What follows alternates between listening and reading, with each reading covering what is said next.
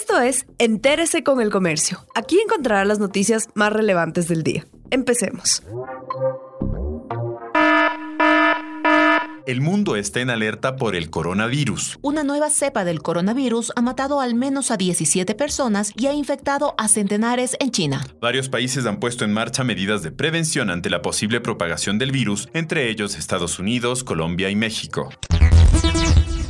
La economía crecerá el 2020 por mayor inversión pública. La gerente del Banco Central, Verónica Artola, explicó que el organismo estima que la economía del país crecerá 0,7% en el 2020 por una reactivación de la inversión en obras de construcción en el sector privado y público. Artola añadió que si se incluyen los recursos del bono social y la reforma tributaria, el crecimiento del PIB este año sería aún mayor y llegaría al 1.4%. Y lo interesante es que dentro, o digamos el colchón que manejamos como Banco Central es que dentro de esta estimación.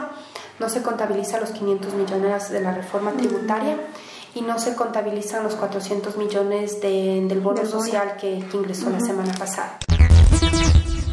Unas 25 mil personas se quedaron sin agua en tres cantones manavitas. Los usuarios del sistema de acueducto La Esperanza, una obra de la refinería del Pacífico, están sin agua potable desde el jueves pasado. Un daño eléctrico impide la operación de la estación de bombeo que da el servicio a Manta, Jaramijó y Montecristi.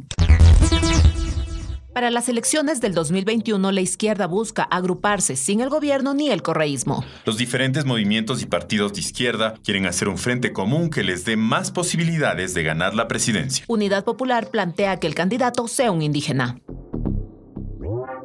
Gracias por acompañarnos. No olviden seguirnos en Facebook, Twitter e Instagram como El Comercio Com.